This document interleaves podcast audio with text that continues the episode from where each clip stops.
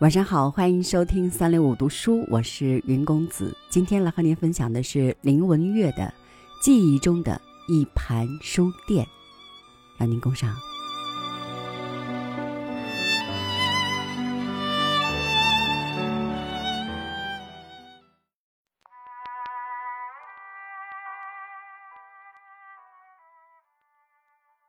有时候我觉得疑惑不解，人的一生之中。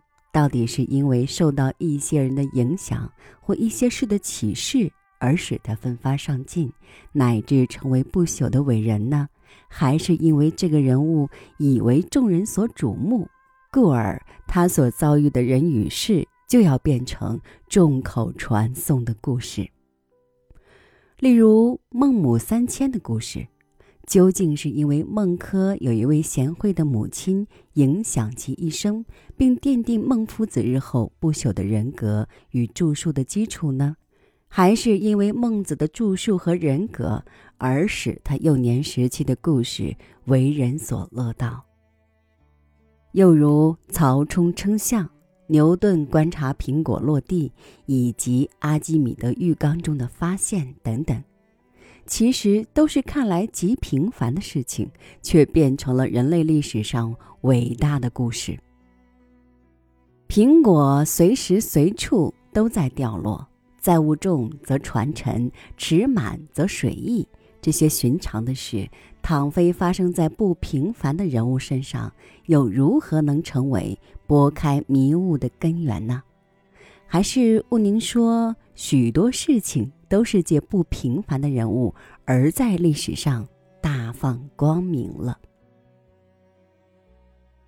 可是，一个平凡的人在其一生当中，会不会也有一些人物或事件影响他、刺激他、给他启示呢？我想，或多或少是有的。只不过因为那些故事的主角本身平凡无奇，所以许多的人与事便也在历史的洪流中悄悄淹没失传罢了。回顾我的过去，竟觉得没有一个人或一件事是令我印象深刻、毕生难忘的，有时便不免自嘲。这或许就是自己平平凡凡、一事无成的原因吧。不过这样说，倒也并非意味着过去的日子里竟无一记忆可追寻，零零星星的小事情，居然也点缀着生命的五线谱。经常在我不经意回头的时候，便会听见叮当作响，只是那些声音微弱的，只有自己听得到。我幼年时居住在上海闸北的日本租界，我的家在江湾路，正当虹口公园游泳池对面。每天上学需先跨过家门前一条窄窄的铁路，然后沿着虹口公园走，继续走下去便是整洁的北四川路了。马路当中是有轨电车的中站地段，人行道则由方块的石板铺成。这段路是我最喜爱的，我很少规规矩矩走完这段路，不管是一个人走或有同伴，总是顺着那石板跳行，有时也踢石子儿跳移。夏天高大的梧桐树遮蔽了半条街，秋天则常有落叶追赶在脚步后。在这条北四川路的中心点，比较靠近学校那边，有一排两层楼洋房，前面一段是果菜市场和杂货店一类的店面，母亲有时也到那里去购物。那后段却是我喜欢去的地方，有一家文具店和一盘书店。早晨去上学时，因为赶时间，又由于时间太早，店门总是锁着。所以我只能从那沿街的大玻璃窗望进去。夏季里常常都会碰到朝阳黄廊反射耀目，不太容易看到店内的景象；冬季里则往往因窗上结了冰霜，故只见白茫茫的一片。有时禁不住会用戴手套的指头在那薄冰上面随便画一道线，或涂抹几个字什么的。心想放学时一定要进去。小学一年级的功课既少又轻松，通常在上午十一点半就放学了。家里因为要等父亲回来吃午餐，不会太早开饭的，所以我几乎每天都在归途上溜进那盘书店去看不花钱的书。那时候的学生好像不作兴带钱，我们家更有一个不成文的规矩。孩子们要等上了中学才可以领零用钱，因此我身上当然连一个铜板也没有。尽管没有带钱，我倒可以天天在那书店里消磨上半个钟头，入迷的看带图的《伊索寓言》等书。我最喜欢嗅闻那些印刷精美的新书，那种油墨真有特别的香味儿。一边看书一边闻书香，小小的心也觉得快乐而满足。若不是壁上有鸟鸣的钟声，真怕会忘了肚子饿，忘了回家嘞。那盘书店有多大呢？我已无法衡量了。当时觉得十分大，四壁上全都是书，但那时我个子矮小。如今回想起来，那店面也许并不一定真大。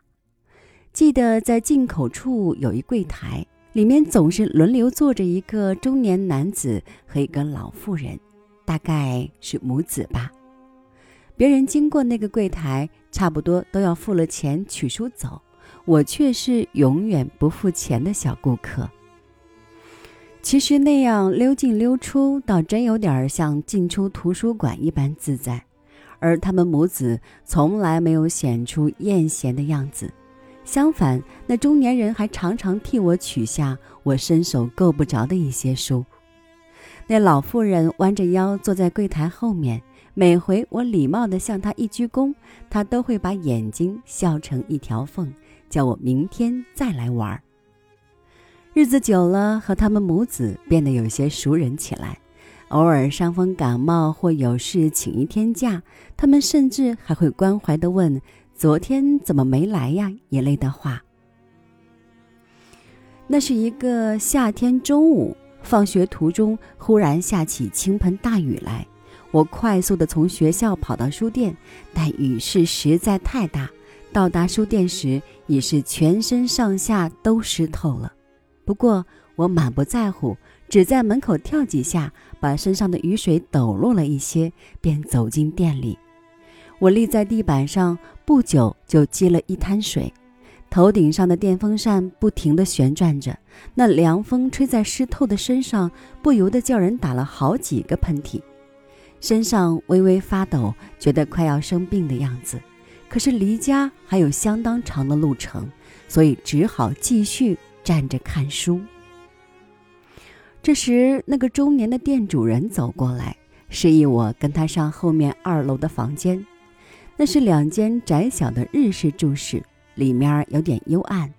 随后，那老妇人也上楼来，她提了三壶热水，替我擦拭头发、脸孔和身体，又拿来一套很宽大的衣服让我换穿。不知为何，我竟乖乖地按照她的意思去做。也许当时除此而外也别无他途吧。一身干爽之后，他们又铺了一个床铺叫我躺下。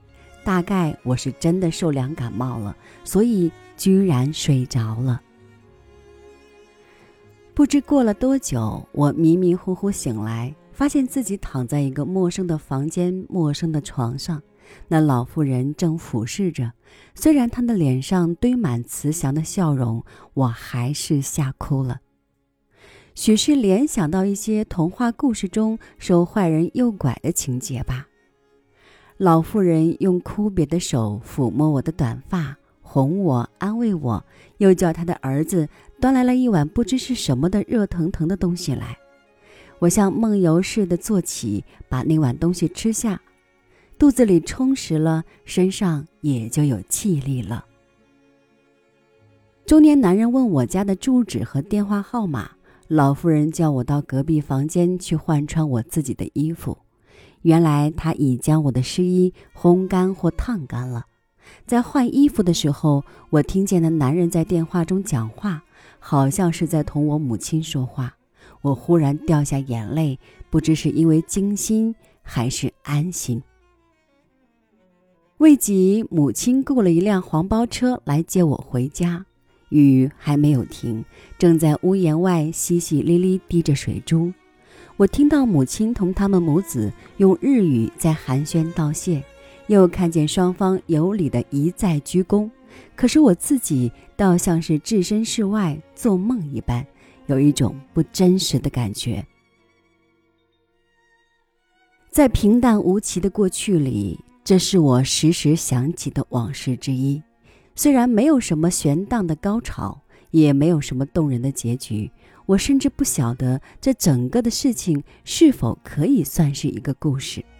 但是每次回忆时，仍有一种如梦似幻的感觉，那种温馨的情绪也始终留存在心底。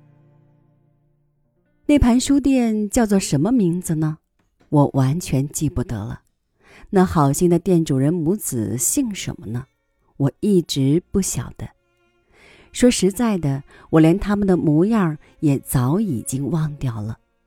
然而有时不免想，我从小喜欢读书，而在这平凡的生活里，从过去到现在，一直都与书本有密切的关联。